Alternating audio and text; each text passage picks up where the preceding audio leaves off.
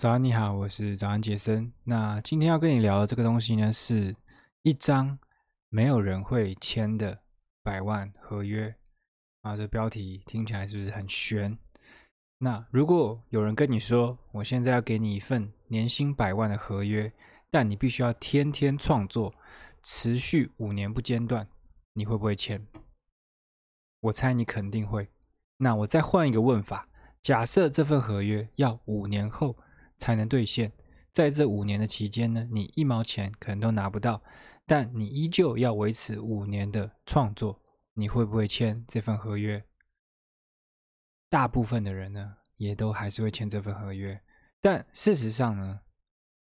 很多人都不愿意签这份合约，至少超过九十趴以上的人，他是不愿意的。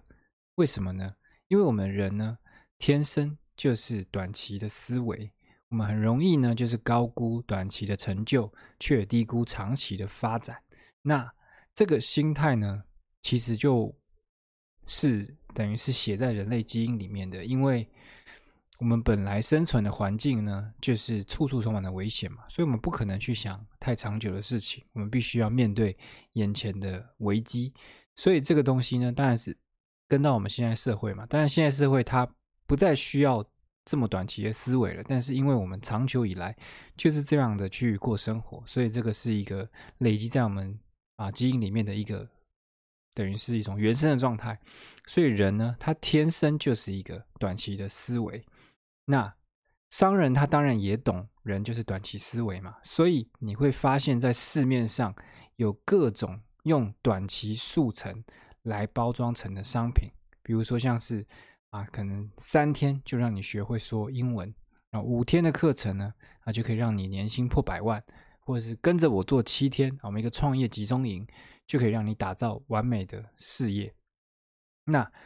呃，课程的内容好不好就不用说了，有时候他即便是用这样的一个速成的标题，但是他可能内容真的很棒啊，他可能不是七天就可以打造完美完美的这个 事业，但是至少你朝这个方向前进。所以课程内容好不好是另外另外一回事，但是如果你呢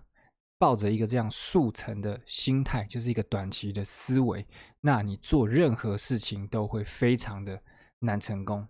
那更可怕的事情是呢，就是当你被这些短期的思维给洗脑之后呢，啊，你就会以为自己的成功呢，以为自己的不成功。啊只是还没有找到对的速成机会。再听我讲一次哦，这个很重要。就是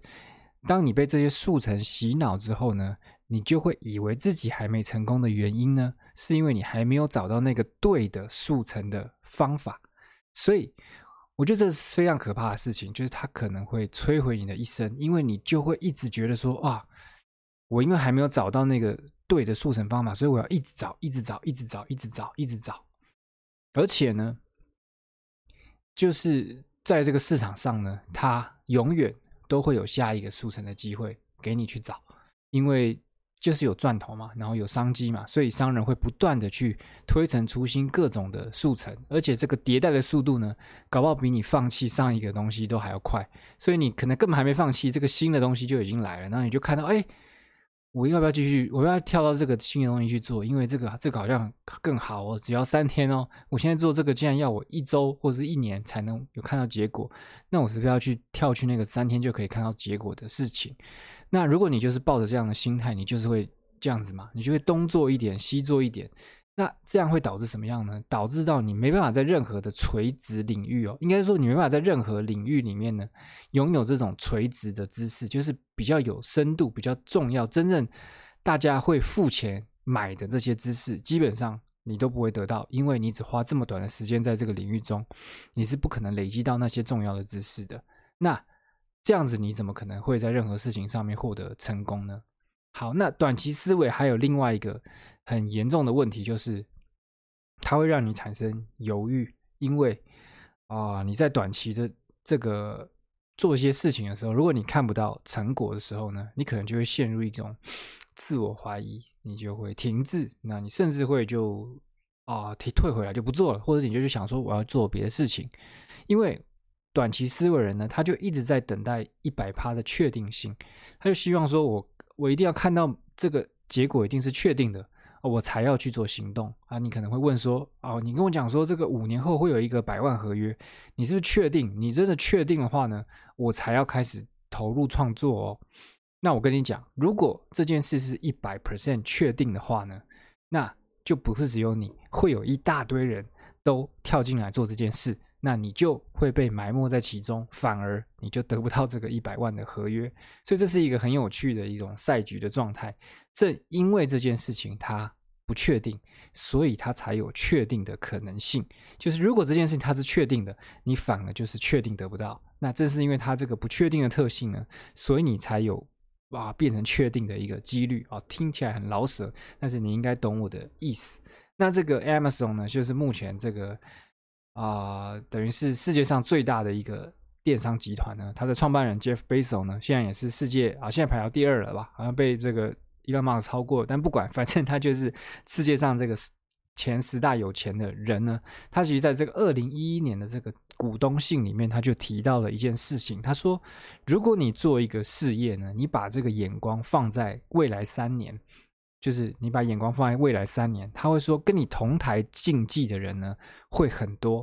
但如果你愿意把你的目光呢放到未来七年，那么跟你可以跟你竞争的人呢就很少了，因为很少有公司愿意做那么长远的打算。他在二零一一年的股东信就说了，其实那时候 Amazon 啊、根本还不是在他最兴盛的时期，所以也就是说他根本还。没有获得成功，但他心中就已经有这个很深的一个信念，就是你一定要保持一个啊、长期的一个思维，你才有可能去打败你的竞争者。那其实拥抱长期思维呢，就是无论是对你的生活、对你的工作，甚至是对投资，我觉得对投资也是非常重要。就是只要你有一个长期的思维呢，通常它都会给你带来不可思议的回报。因为大部分人呢，他都是短期思维嘛，所以当你选择了一个不一样的一个想法的时候呢，你就有机会去获得比别人啊不一样的回报。不过呢，这真的是一个我认为是一个很需要练习跟不断被提醒的一个事情啊。因为即便你已经完全理解了这个长期思维的好处啊，还是会不小心会掉进一些短期思维的陷阱里面。那为什么会这样？因为我就讲了嘛，这个东西是写在人的基因里面的，所以你要去对抗你的这个直觉，对抗你的这个原生的